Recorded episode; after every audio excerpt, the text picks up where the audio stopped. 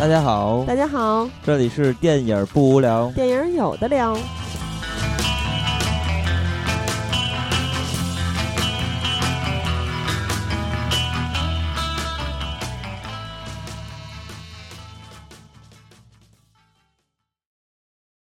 如果喜欢节目，请在新浪微博搜索“电影不无聊”，在微信公众平台搜索微信号 “dybwl” 下划线 “pq”，即“电影不无聊”首字母，关注我们。我们会不定期赠送电影票与周边礼品，分享热门影片观点。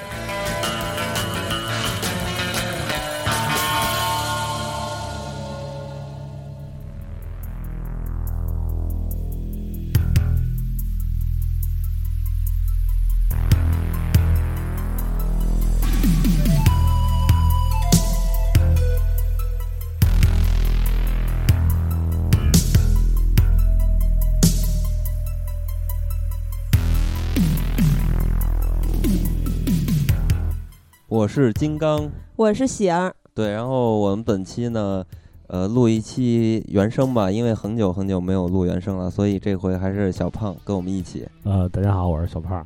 啊，对，然后我们这回的原声的主题其实比较有趣，因为这回我们找的一些电影都非常非常的有意思，都是属于具有高度反讽精神的这种片子，对，而且都是和纳粹有关的。对，所以呢，其实我们本期节目跟政治无关。主要是来了解一下电影的讽刺艺术，对吧？所以说，咱们还是抱着一个，呃，可以让大家欣赏的非常舒服的一个状态，所以我们这回选择了录一个原声。对，而且这期节目里面有一部短片，相信很多人都非常喜欢，也是小胖的挚爱，特别酷。嗯，那那个喜儿还是给大家说一说咱们微信的抢票活动的获奖人员吧，获奖人士。我想人事还行，呃，咱们之前呢是做了好几个片儿，我我都记不清了，反正就是一个接一个做的。然后这回是聂隐娘，然后聂隐娘呢是必须要说一下，因为咱们公布了获奖名单之后，有三位朋友还没有联系我，因为之前说过，如果不联系我，我没法给你发票，我没法跟你说话。嗯啊，然后这个呃是黄瑶和沫儿联系了我，善柔刘群。还有会飞的容嬷嬷和 K I K Y O 五三幺，这这三位朋友还没有联系我，请尽快的跟微信公众平台给我发消息，向我们索取兑换密码。嗯，那咱们就正式进入今天的主题。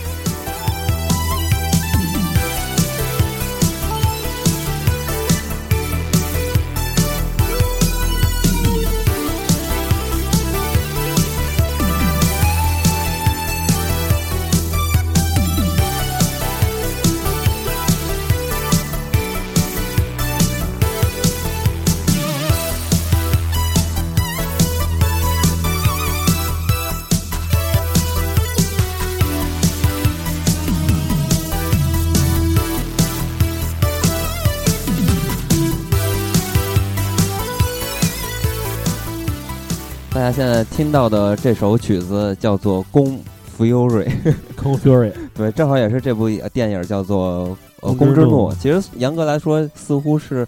像是一个微电影吧，呃，但是短片嘛，就三十多分钟。对，所以看起来其实你会觉得非常非常的带劲，因为这个电影和这个现在听到的音乐一样，就非常的跳跃感，而且非常的酷。那么这个电影呢，其实我觉得是一个非常。视觉化的、风格化的片子，对吧？嗯，所以呢，其实联系上这个音乐来说，我觉得他们都是属于一个体系的，也属于一种艺术风格吧。但是这个艺术风格其实可能离这个电子乐稍微近一点，我还是不太熟悉。所以小胖可以给大家介绍一下。呃，这种风格就是，比如说这首曲子的作者，这个叫 Michi Murder，嗯，就是 Michi 就是好像在俚语里有逃学的意思，然后 Murder 就是谋杀谋杀的那个 Murder，嗯啊，然后。他自己本身就是一个那种电子乐的艺人，然后大家有兴趣可以在虾米上搜一下他的自自己的个人作品，都是一些电子乐的混音啊，还有一些非常有趣的作品。然后他这种风格呢，呃，其实是咱们那个嘉宾小青介绍给我的，就是叫 Vaporwave 就是翻译过来大概就是蒸汽波的意思。蒸汽波，对，这是一种非常呃，其实也是一种才应该大概是在。两千一零年之后才开始逐渐流行起来的电子乐里的一种分支，然后它不光是在电子乐的领域，就是它在那种流行艺术的风格里面也是一种比较新的风格。它主要呃，大家听那种感觉，可能就是首先的印象是复古，对啊、然后它这种音乐像是专辑的封面，或者是给大家造成那种视觉上的想象，就是一个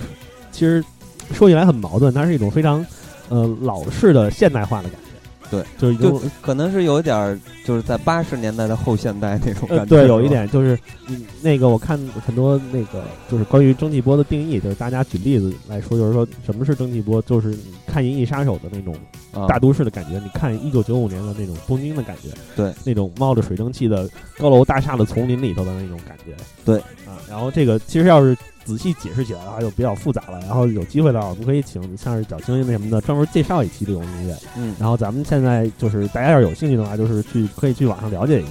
对啊，然后我们现在开始说这个，就开始说这个电影。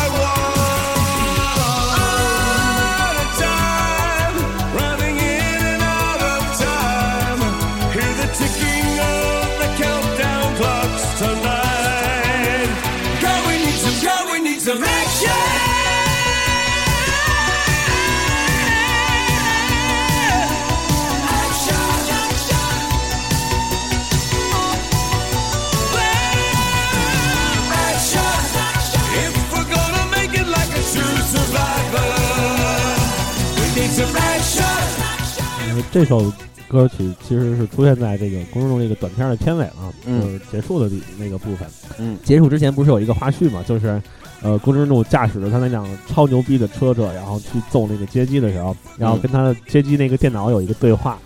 然 后那个其实就是在向呃，咱们八十年代那会儿有一部特别著名的美国电视剧叫《霹雳游侠》，霹雳游侠对，就是在向那种片子致敬。对，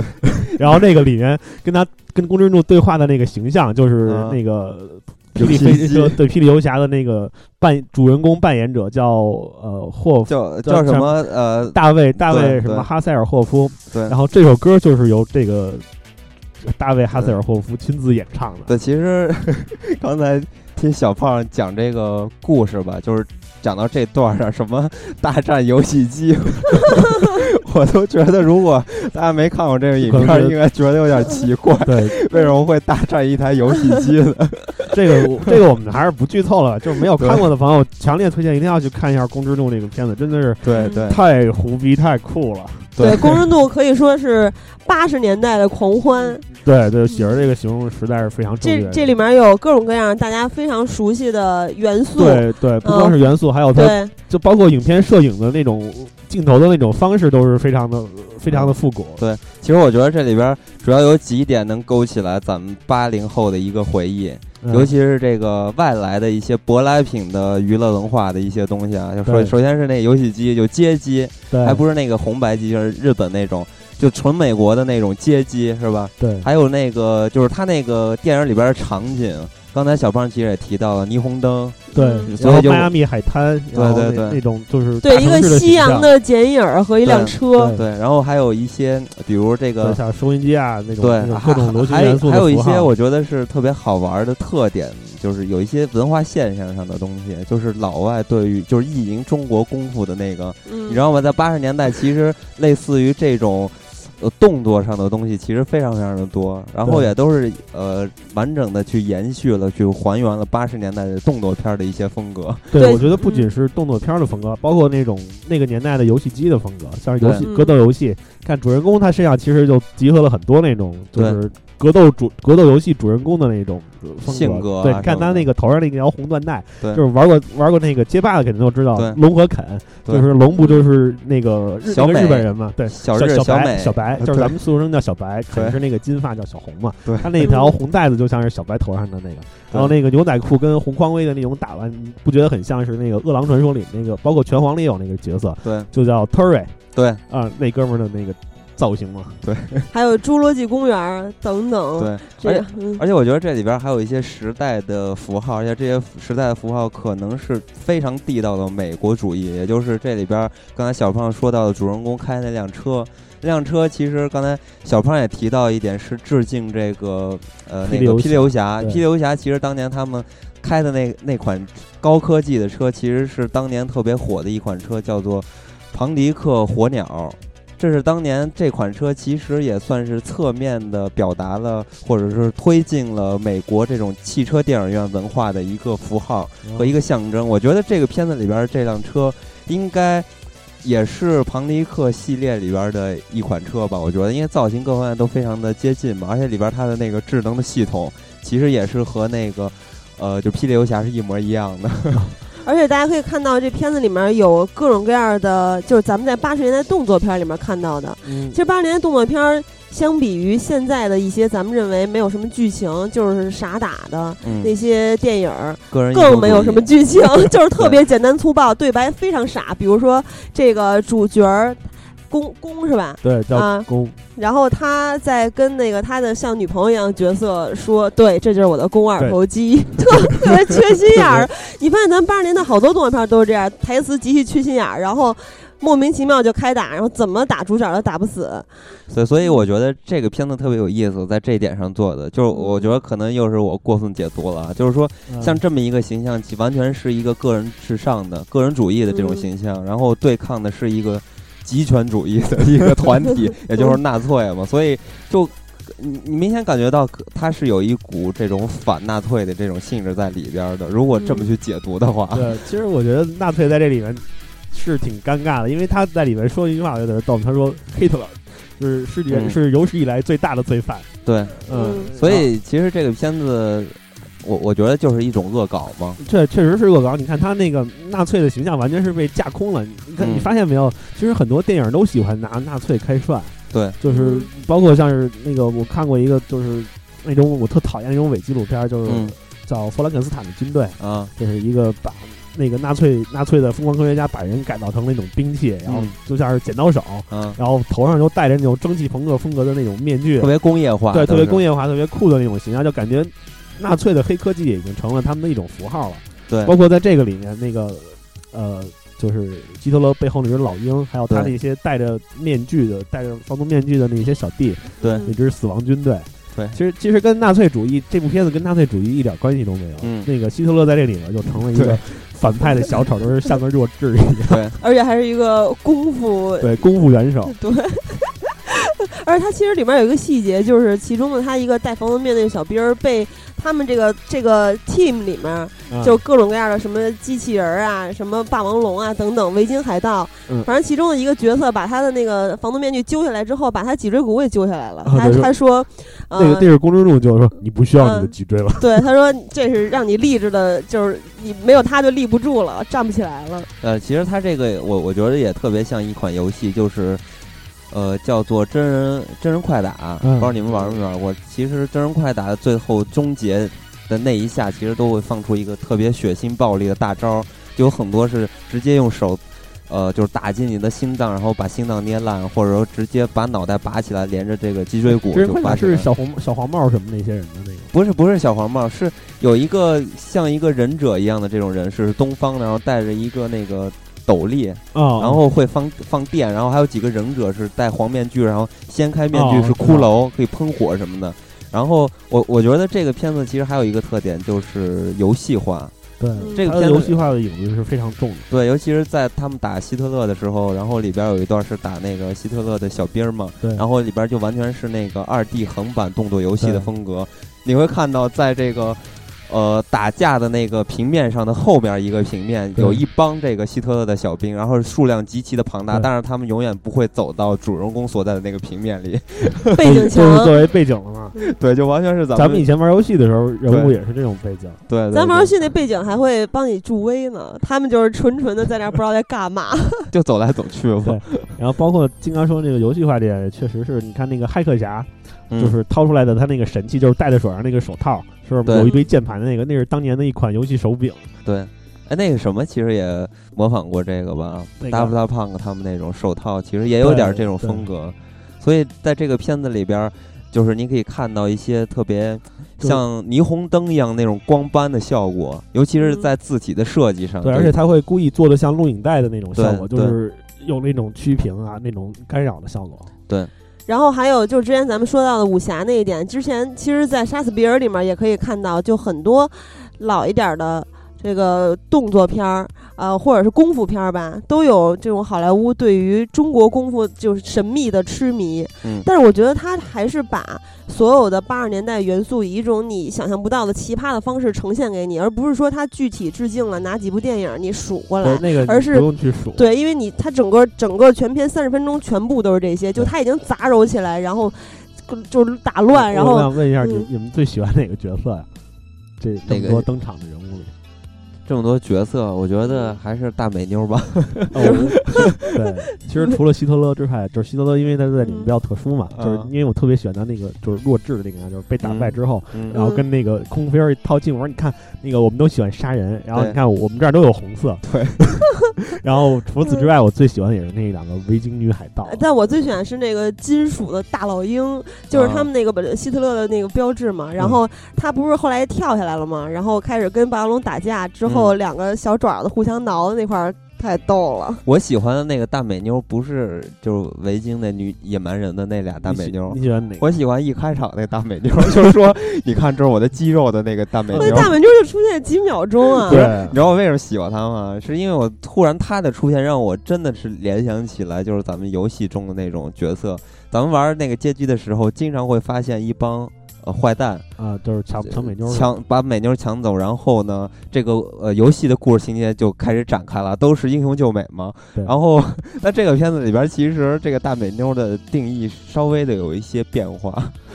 那我倒是觉得维京那两个美妞儿比较酷，因为你看他们是、啊，就是已经是离咱们很遥远的一个时代，然后他们却拿着那种非常现代化的武器。对，但是我觉得就是这俩人吧，就感觉是特别像那个 成人片儿里边出现的角色，因为呃，从这个化妆上是吧，还有他们的这个。就特别呃豪放的这种风格什么的，其实我而且这个片子又特别的胡闹，就真的有一点儿这种 A V 化的感觉。A V 片儿那种有故事的 A V 片儿，剧情其实都是这种特别胡闹。那你看过海绵宝宝的成人版吗？我没有看过《海绵宝宝》，我我听说过一部特别了不起的成人电影，这个成人电影跟游戏也是有关系的，是这个马里奥。就当年马里奥特别特别火，嗯所以呢，有一个不知道是哪个国家，然后他们就拍了一个马里奥大叔的啊关于马里奥大叔的看，你看过是吗？那太神了，那那个后面他们就把这个故事拍成了 AV 片儿嘛，拍成 AV 片儿，当年是因为任天堂就是就是任地狱嘛，特别狠嘛，手段嗯特别狠，他们就把这个片子整个就买了，然后就把它封锁了，不让别人再看，因为它可能会呃毁毁坏自己的形象嘛所以呢，就当年这个 AV 片儿其实呃就变成了一个传说，很多人都想去找它现在网上能。找到。现在应对应该找到了，然后后面才才才又被人发现，然后当年反正这个 A V 片儿就是传的特别特别的火，那价格炒的也特别特别的高，所以我就觉得。你就想啊，其实我觉得这个片子其实也算是视觉上的一个 A V 之作，就是它在视觉上真的是非常非常成功。其实这部片在听觉上也非常棒，像咱们现在正在放的这一首，就是这种萨克斯的这种配器，这种对这种，包括他吹的这种旋律的风格，就是都是让人能联想起八十年代的那种感觉。我记得嗯。这首好像是就是跟你特喜欢的那个大美妞亲热，然后对摸肱二头肌的时候，非常非常的这种视觉 A V 化，所以咱们听完这首音乐，咱们聊聊下一部片子。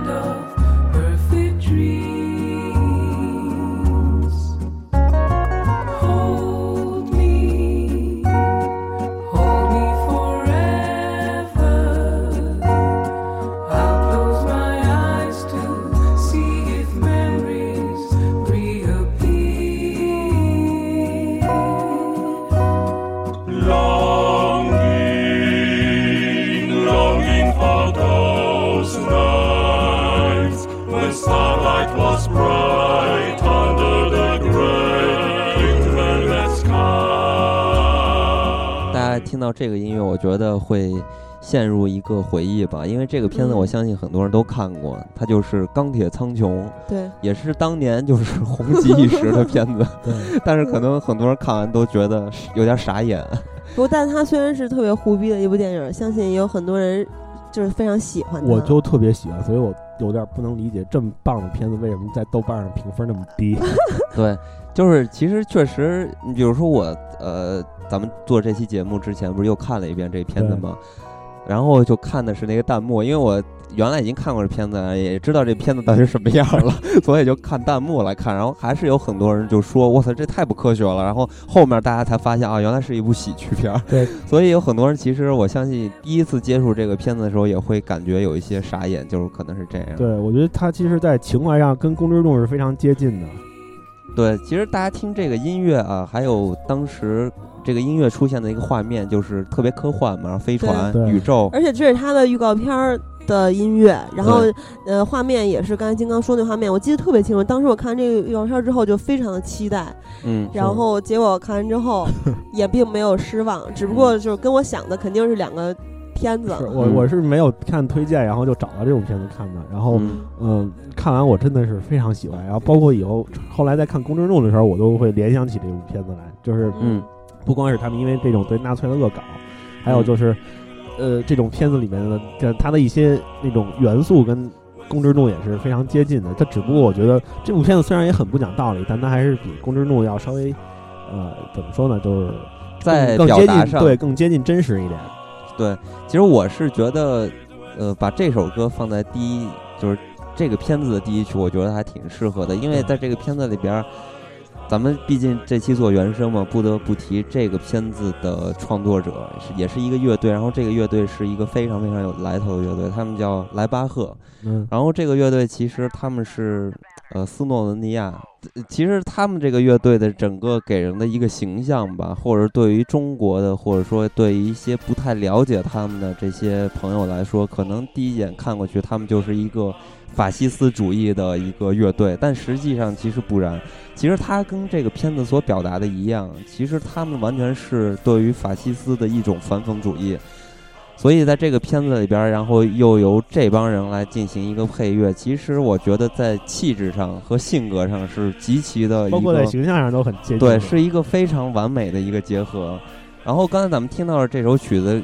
当时给我的一个印象就让我就联想到辐射了，也是一款游戏，所以这个电影其实也是有一种游戏的气质在里边儿的。现在大家听到这首曲子，就有一点党卫军的这种感觉，是吧？反差很大。对，大家可以先听一下。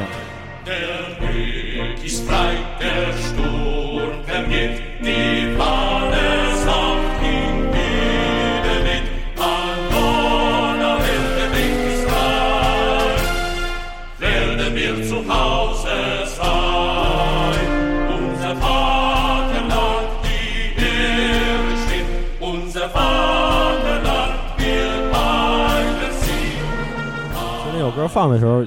挺逗的，就是嗯在片子的后来的时候，那个女主角不是跟那个老黑要去破坏诸神黄昏的起飞嘛？对。然后 就是他们为了躲过那个一波那个正在研究这个机器的那个纳粹纳粹军人跟科学家，然后那个女的急中生智，就把那个一个就是紧急的那个拉杆拉下来了，就玻璃敲碎，就跟咱们那个消防、消防器材似，的。而且他那个罩子上面还写了一句话，就是说你什么在紧急情况下启动，这个效果非常显著。对 然后启动之后就想起的是这首歌，然后大家就开始就是不不自主的行那个纳粹礼，然后来唱这首歌。嗯，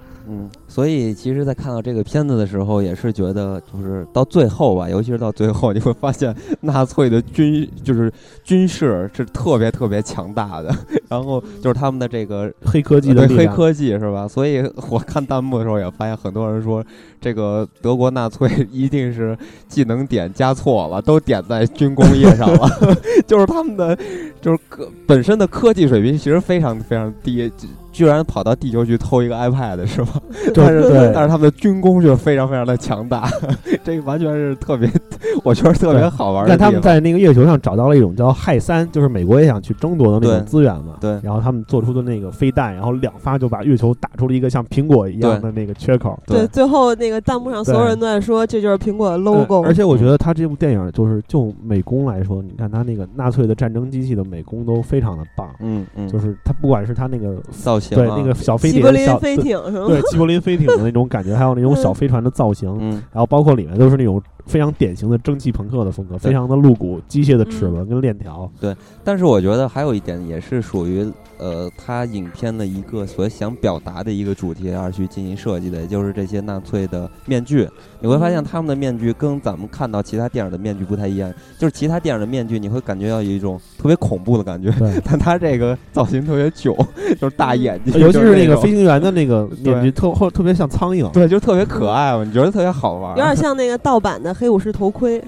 对，就很很有趣猪一样。但是我嗯我也是觉得这个片子像刚才小胖提到一点，就是对于全球呃各个国家是吧，到最后嗯的一个去争夺的那个有限的资源，嗯所以进行了一个特别无厘头的一个大战。所以我觉得这个片子其这也是特实别严重的一个讽这刺啊。这个讽刺特别严重。他们刚开始是这样，因为那个《诸神的黄昏》不是已经起飞了嘛，然后嗯那个美国的舰队的指挥官就是之前跟这里面那个男纳粹有过一腿的那女的，对。因为被甩了，然后一直记恨在心那个叫维维安的女人，对。然后不是成了总指挥嘛，然后她就是总统的公关，他的那艘嗯。太空船其实是美国的太空站，对，然后他去先就是他们那个有呃美国和各国有一个和平公约，就是在这个太空站上不不会装武器，对。然后他那个就突然变成一个特别牛逼、战斗力巨强的飞船，然后飞过去了。然后当他那艘飞船吃亏的时候，那个特别搞笑的一幕出现了，就是在联合国各在座的各其位他国家其他国家，然后加拿大，然后各国的那个飞船，嗯包括日日本本的航那个太空站，都亮出了自己改装的武器。还有中国吧，我记得。对，就是在嗯座的所有。但是没有分了，然后很多人就说为什么？因为他们都把这个能量全部去造手机了，就是诺基亚嘛，所以没有也没有。也没有朝鲜，对对，朝鲜最逗了，就是你看那片子里面，其实这片子相当搞笑，就是他们说那个太空船是他妈谁干的，谁在月球上藏东西了，对然后那个各国都不承认，中国说不是我，印度说也不是我，嗯。然后这会儿朝鲜的代表站起来了，说呃那是你要自白，那艘太空船是我们敬爱的领袖亲自设计并建造的，嗯。然后引得哄堂大笑。嗯，所以这个片子其实它不只只是呃去呃讽刺一下纳粹是吧？其实我觉得它更多的是当今的霸权主义啊，对，我觉得他是各方面他是通过纳粹讽刺了很很多的东西，就是包括讽刺全世界。集权啊、就是霸权啊，就是这种政治上的阴谋，嗯。其实跟纳粹主义是一样一样可耻的。嗯，所以其实我觉得说到这儿，你刚才说到朝鲜了吗？就还是要说一下这个乐队，因为我我不知道大家知不知道，这个乐队其实就在一五年，应该是七月多份吧，正好是朝鲜的建国日，好像是邀请了这个乐队去朝鲜进行了现场的表演我演。看了那个 现场的照片，对，这是朝鲜。呃，就是第一次邀请西方的乐队进行表演，对，所以我觉得这件事情我非常的看那个照片，就是他们礼堂上那个人坐着，那表情都都是特别呆滞，听不懂吗？听不懂吗？哎我觉得金三胖其实挺是个挺有趣儿的人，其实我我觉得三胖其实应该还是对于呃世界上的一些流行文化还是非常非常懂的，比如说他的这些电影啊、看电影啊什么各作方面。为为数不多的出过国的朝鲜人来说，对确实是这样。对，然后说回这个，就是还是这个乐队吧。这个乐队其实也是刚才我说到，很多人都误解他为是一个就是纳粹主义的这种形象，或者是表彰一种纳粹主义因为你知道。有很多那种金属乐队或者是那种、嗯那种嗯摇滚乐队，他嗯喜欢、也喜欢拿纳粹就是作为自己的一种形象，嗯，但包括其实现在流行的那种嗯新起来那种新纳粹主义。嗯，但其实这个乐队完全不是这样的。对，因为这个乐队其实呃，他们经历的特别特别多，因为他们呃南斯拉夫那个背景嘛，然后他们呃就是成立的时候正好是铁托去世的那时代，就嗯应该是呃八零年嘛，嗯然后所以他们的呃就是开始崛起吧，算是崛起，然后经历了很多很多，比如柏林墙，还有这个南斯拉夫解体啊之类的很多很多现象，所以他们本身就是一个把艺术进行了政治宣扬的一个乐队。然后在他们的作品里边儿，曾经他们的乐队的作品里边儿，其实有一张这个。呃海报吧，算是就是封面儿，这个专辑的封面儿其实就是那个大铁大铁斧，嗯然后进行了呃把它装装扮成那个纳粹的那个标志，嗯。所以有很多人就说这是一种就是纳粹主义嘛，但其实他们也说过一番话，我们就是纳粹主义，就像你们认为希特勒是画家一样。其实这句话说的就是非常非常有意思，也就是说，很多人并不认为希特勒是画家嘛，所以反过来就说说明我们并不是纳粹主义。所以其实他们其实是一直在用一种非常高级的黑色幽默和一种反讽进行抵抗的，对对于这种纳粹啊，还有集权啊、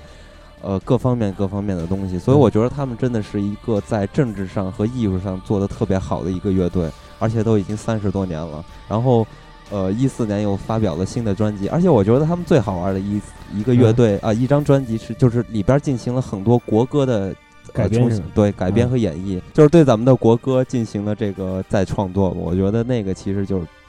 大家感兴趣可以听一下。我觉得可能对，待会儿给把那张专辑给大家分享一下。对，我觉得在中国吧，应该是不会有机会看到这个乐队在大陆啊有这个乐队进行表演了。以目前来看是不会。人家朝鲜都看上了，他们在香港其实进行过演出，有机会的话还是值得看一下。对，所以我觉得这个乐队真的是大家可以呃探讨一下其实说到这部电影里面也是，那个电影其实对很多那种就是跟与纳粹题材相关的电影都都有那种彩蛋，嗯。像是《奇爱博士》，还有嗯。是帝国的第三帝国的覆灭，嗯。还有包括后来的，咱们一会儿也要说到一部《大独裁者》。嗯。嗯。你看那个呃，对那个奇爱博士的，我不知道大家还有没有印象，就是他们把那个老黑。就是捆在椅子上，不是洗脑吗？拿两个大喇叭说：“你是不是愿意为了德意志的利益怎么着怎么着怎么着？”然后最后还给他漂白了。嗯漂白了之后，不是推着他推着轮椅到那个飞船那儿，让他跟那个那个南纳粹叫克里斯一块儿一块儿去地球嘛。嗯然后他从那个轮椅上站起来，然后让他行礼的那一段，就跟呃奇奇爱博士那一段对如出一辙，就是他自己去学奇爱博士的那个样子，就是摁着自己的手不让你的手抬起来。对，然后还跟那个女主角使了一个眼子，说他是在装。对。然后包括后面那个呃美国总统助手就是薇薇安，对。帮他 帮他策划那个就是竞选方案，然后没有一个好的嘛，然后他就说那个把眼镜摘了放在桌子上，颤抖着说嗯。啊部部部长以下的都出去，对，然后就恶搞了一下那个第三帝国。的 对哎，那就完全地方我觉得演的特别好，元首附体了吗？不是我说我说第三帝国那段演的特别呃好，对对，那段那段真的是演的，我觉得是那我觉得那女的一是长得挺难看的，二是那个嗯。演技其实也挺烂的，演的 相当相当烂，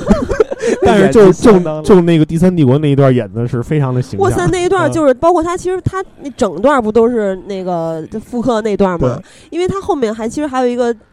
镜头是那些秘书和等等呃部长以下的人被轰出去之后，在走廊上每个人的表情那些细节超级棒，我看的我鸡皮疙瘩都起来了。当时，嗯。还有就是对那个大独裁者的那段恶搞，就是他们在月球上，因为大独裁者那部电影大家知道是一九四零年的片子，然后在电影里他们是一九四五年这些纳粹才登的月，嗯。然后他们把这个大独裁者，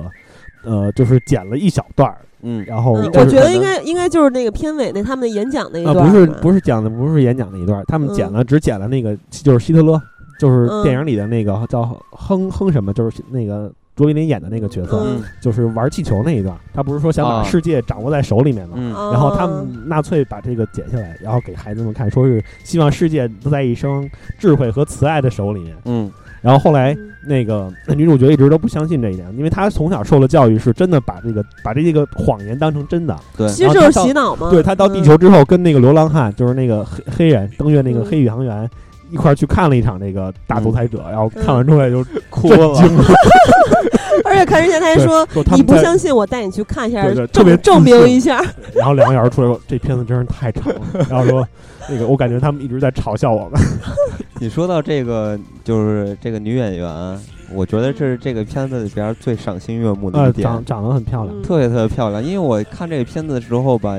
就觉得这么一个胡闹的片子，是不是应该会有一些成人的元素在里边儿？所以我就一直在幻想什么时候能看到这个女演员是吧，有一点激情戏，但是一直都非常失望，没有看。没有没有太激情的。不过刚开始那个衣服被太空太空对吸出去的那段，就是从那儿。开始嘛，我才开始幻想的嘛。我觉得其实我觉得可能很多人不爱看这个电影，是因为电影从那儿开始就不讲理了。对就是你看那个太空舱打开，两个人什么屁事儿没有，嗯然后对都都生能给拽回来。对，但是这个女演员就其就让我想到我特别喜欢的那个《珍珠港》里面演那个女护士那个角色，就凯特·贝金赛尔，她演的那角色，就是也是穿着军装，当然不是纳粹啊，就特别适合穿军装，然后特别硬朗，然后长得又特别冷艳的那种那种感觉，我特别合适。得美国队长里面那女的演的行。我觉得吧，首先嗯这个女演员她本身就是一个德国人啊、嗯然后呢，呃，他在这个片子里边确实只有他一朵大红花嘛，所以呢，就 你就不用挑了，就感觉这已经看起来就很养眼了，就是这样，而且。就是这种制服啊，确实是非常非常的诱惑？对，再加上德军的制服一直以来就是全世界最好看的，对，确实是一直都很好看。而且这里面其实还有一个角色也是特别有讽刺意味的，就是他们那个纳粹的科学家，大家可以看到他的外形就跟爱因斯坦特别像。对，我觉得喜儿说的这点特别对，因为嗯，在很多这种恶搞，不管是不是恶搞啊，就是这种嗯。纳粹题材跟纳粹有关的题材的那个电影里面，他们那个黑科技一直都是一个众矢之的。对，而且包括这种疯狂科学家的形象也是，对对对，嗯而且爱因斯坦这个人又非常特别，因为大家都知道他的成就了，还有对科学界做出的贡献。然后他是在那个一九一四年的时候，他受到德国的邀请，去德国的科学界，就是这这各种各种是吧？然后但是后来马上就爆发一战了，然后当时嗯那个很多的那个德国的科学家、艺术家都在那个法西斯分子的操纵之下，就弄了一个文明世界宣言，然后他们都同意说德国是，呃，就是可以，就是必须要统治世界，然后至高无上什么的。然后当时那个爱因斯坦还建了一个新祖国同盟，就是反战的。嗯，就是爱因斯坦还真是就是在这里面特别特别的矛一个大矛盾体，特别讽刺。其实我觉得这就是爱因斯坦对于纳粹是吧？嗯来说的是，其实他真的是在现实中确实是有一种极就是极端的讽刺，比如说从科学界上，从这个社会上，从这个人文上，其实爱因斯坦做的选择其实代表着很多很多意味。就他后面跑到了美国去了嘛，而且美国也有很多很多像爱因斯坦一样的这样的人，曾经因为自己的犹太身份是吧？呃，犹嗯犹太这个血统，然后都跑到了美国或者英国，所以对，爱因斯坦他父母是犹太人嘛，他是一个正宗的纯血统犹太人，但是在这部嗯片子里面，他演他当然那个角色也不是爱因斯坦，他是一个是形象上在对对对对对就是也是恶搞了全面复刻，嗯。对，然后他是一个雅利安人。那么咱们接下来听一听《大独裁者》电影里边的一些音乐。To those who can hear me, I say, do not despair. The misery that is now upon us is but the passing of greed, the bitterness of men who fear the way of human progress. The hate of men will pass, and dictators die, and the power they took from the people will return to the people. So long as men die, liberty will never perish.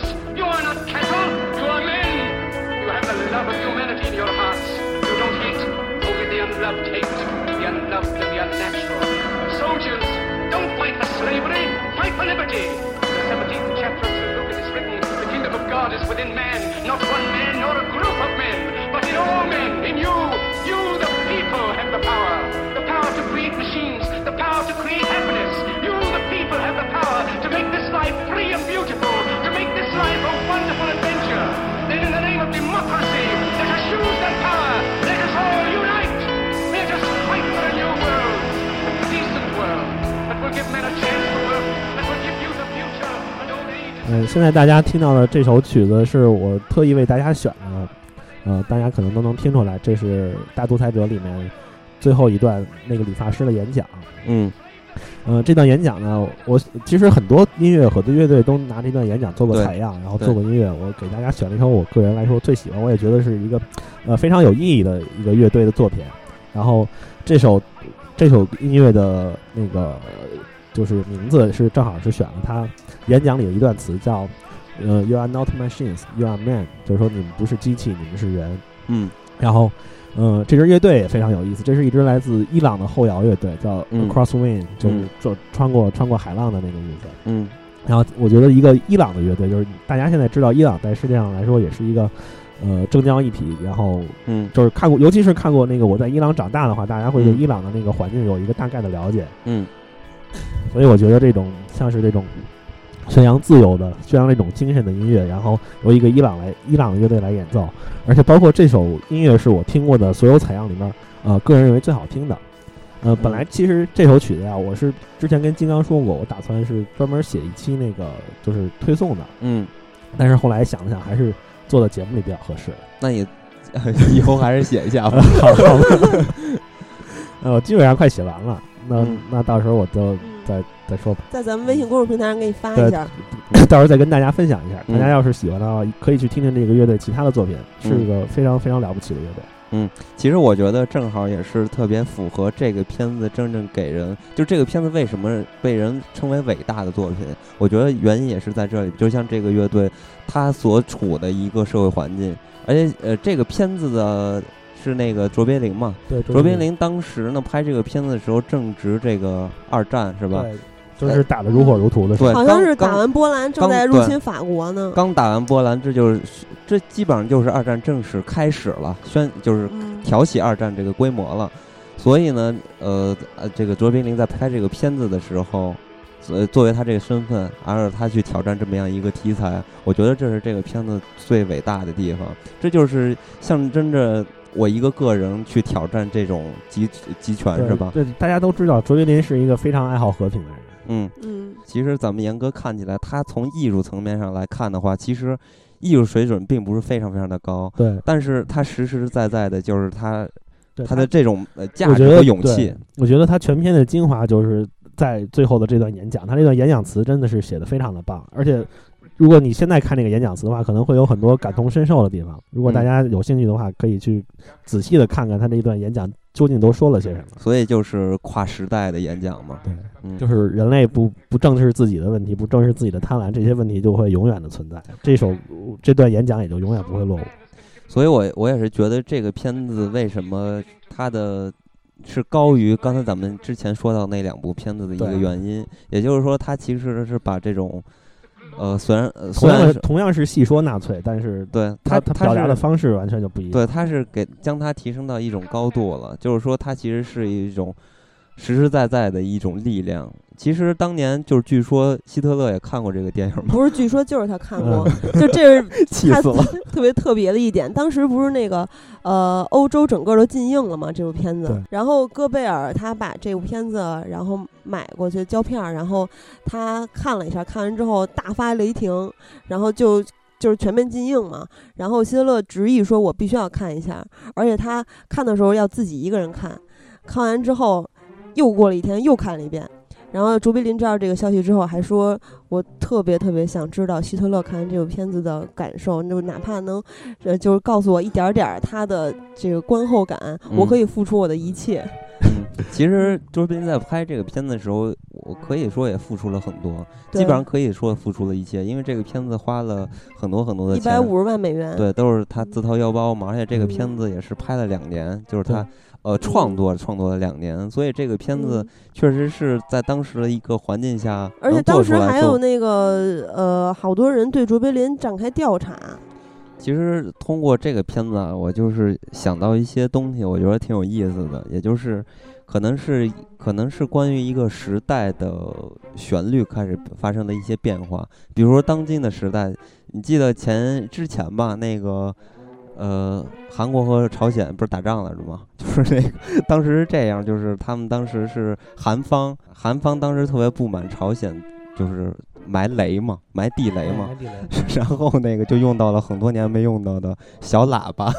然后就宣扬啊什么的，然后直接激怒了朝鲜，朝鲜直接开始用炮弹嘛，不是前几天新闻还说嘛，就开始打打起来了嘛，然后后面就很快又和解了，所以所有的这些媒体啊，就当今的媒体或者说咱们每一个人，咱们去看待这些事情的时候，都是有一种娱乐气质在里边的，比如说咱们的。这个大阅兵什么，其实还都是就是现在的一个主旋律吧，算是就是，呃，媒体都是变成了娱乐化了。对，大家都是以看一个乐儿为主。对，所以战火烧不到我们身边。对，所以你在看待这样的作品的时候，我觉得这就是两个时代不同的一个象征了。因为在当年的这个大独裁者的这个时代，确实就说出这种东西来，做出这样的事情呢，就要就是要付出生命的代价呢，和现在的可能就不是一个媒体娱乐化的一种方式。包括这部电影，它也没有着重的去表现这种战争的残酷，它还是嗯主要表达的是一种对和平，然后对人跟人嗯之间的团结的向往。嗯，而且咱们也都知道，卓别林其实他是一个伟大的喜剧演员嘛，对，所以这是他的第一部有声电影。对对，在这个片子里边，其实并我是个人觉得吧，这个片子其实相对于卓别林其他的电影，像那个《摩登时代》是吧，城市之之光那种，其实并没有特别特别多的那种特别。好玩的肢体的语言呀、什么的那种，和那个警察追跑打闹的那那种戏，就是它的娱乐性其实并不像，卓别林相对相其他的东西。对卓别林的作品来说，是一部非常严肃的。对，所以我觉得也这也是呃，就是这个作品对于呃卓别林来自己来说它的一个意义吧。所以我觉得这个片子在卓别林的作品里边儿真的是一个呃怎么说呢？我觉得是一个特别呃特殊的一个作品。而且这个片子最终也没有让卓别林拿到奥斯卡。虽然拿了五项提名，但是没有获奖。票房很棒，但是没有奥斯卡。其实卓别林他在这个奥斯卡的这个史上嘛，其实他也算是很多人非常遗憾的一位，因为他在有生之年从来没有拿到过这个什么最佳导演啊这种最佳演员啊什么的这种，他他只是最后拿到了一个终身成就奖，这就完全是一个 一个安慰奖。对，就后后边补上来的这么一个东西，所以我觉得，呃，周别林对于呃这个奥斯卡来说，就是一个，就是现在的小李 小李应该还还不至于小李这么伟大对，所以在看待卓别林的作品的时候，其实还真的应该要分类来看的。我觉得在看这个影片的时候，首先咱们要看他的，呃，作为一个喜剧演员的角度来看待。其实咱们可以简单的说一两句吧。咱们看待卓别林的喜剧的表演的时候，我觉得是特别有个人的一个风格的。其实他之前的喜剧，包括《城市之光》还有《摩登时代》，也是对现代的那种工业化，然后对那种当时社会也有一种讽刺在里面。对，但是跟大独裁者完全不一样。嗯，然后咱们现在听到的这首曲子，可以说是呃大那个周杰伦的配乐里面，就是所有的电影配乐里也是嗯非常出名的一、一首，这叫这是勃拉姆斯的呃第五号匈牙利舞曲。嗯，然后这段是 相信大家看过《独裁者》的话。对这段印象都很深刻，就是他开理发店给人刮胡子，然后他的动作就是跟这个音乐非常的协调，就是嗯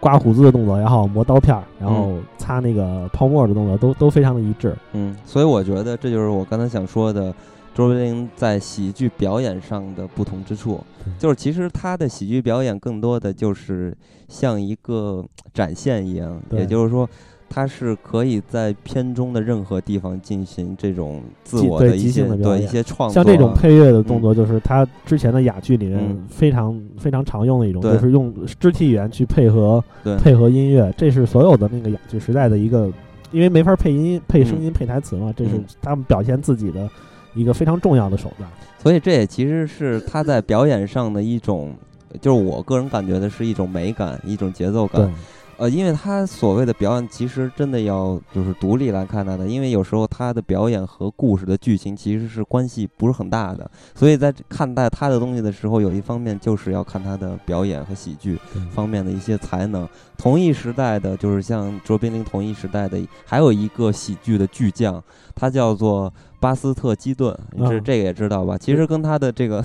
形象其实看起来非常的接近嘛，但是他似乎并不像呃，就是卓别林一样这么呃有现实意义是？对，然后或者也不是吧，就我我觉得主要还是名气吧，就是嗯像很多人都认识一样的这种东西，所以我觉得呃，他的表演的喜剧的成分其实也是有一定的时代的呃意义的在里边儿的。如果现在来看的话，其实并没有像咱们就是如果是作为一个四十年代、二十年代、三十年代的人来看的话。那么一样，觉得哎，这个东西真的是太好玩儿，能把我笑死的那种感觉，其实并不存在了。哎，说到把我笑死，我觉得这部片子里面有一个桥段安排的非常妙，而且就跟他其他的电影里面，他有丰富的面部表情或者肢体动作不太一样，就比较冷静的搞笑，但我觉得非常的搞笑。是哪？就是呃，当时有一段旁白，就说机智过人的元首每天都很忙碌，然后就演这个卓别林，就所谓的希特勒的日常嘛，啊啊，在里面叫希克勒是吧？啊对，然后他的日常就是呃，还说说有很多军机大事等待他的处理，结果他就每天跟着他那个副手，呃，那个科学家研究出来的各种各样特别失败的。作品，然后比如说那个防弹衣，对。呃，防弹衣长得巨巨久，而且遍布全身，说我这防弹衣真的特别棒，然后说不信你就跟我实验，特别自信，然后希特勒开一枪就死了，然后还有那个呃，他走过一个特别大的大堂的时候，走到中间那块儿有一个图案，在那个图案的那个那个大理石还是什么地板上绊倒了，然后绊绊倒之后动作啊强装镇定，然后特别就还昂首阔阔步往前走，然后里面有一个会议室似的地方，有很多他们的大军官在里面，看到他绊倒，然后马上就敬那个希特勒那个礼，嗯，所以其实，呃，通过卓别林的表演，还有他的一些所想表达的一些东西，我觉得其实有有一句话能很好的去形容卓别林到底是什么样的一个人，或者还有他的作品。其实他他爱好就崇尚和平，然后他的表演其实你也看到跟一个大男孩儿一样，就是很好玩儿、很俏皮的东西。对，嬉笑打闹，，对，所以从他的内在和外在，我觉得他就是一个有一个很很单纯、很有童心的一个男人，我觉得是这样。再加上他的勇气，我觉得这就是卓别林为什么是卓别林，然后他为什么能称为伟大，就是这样。对那咱们最后给大家分享一下这首再放下来，这这首就是专门为大家找了一首，也是由这段大仲裁者中理发师的演讲，然后采样，然后重新编排做成了听起来像是在演唱一样的歌曲，就是呃嗯摆脱一下这种刚才咱们聊的有点沉重的话题，大家轻松一下。那么咱们就伴随着这首音乐跟大家说再会。再会。再会。You are power to make this life free and beautiful. Let us use that power to make this life a wonderful adventure. Let us all unite. Let us fight for a new world to do away with greed. Now let us fight to free the world, to fulfill that promise. Let us all unite. Let us fight for a new world to do away with greed. A world where science and progress will lead to all men's happiness. Do not despair.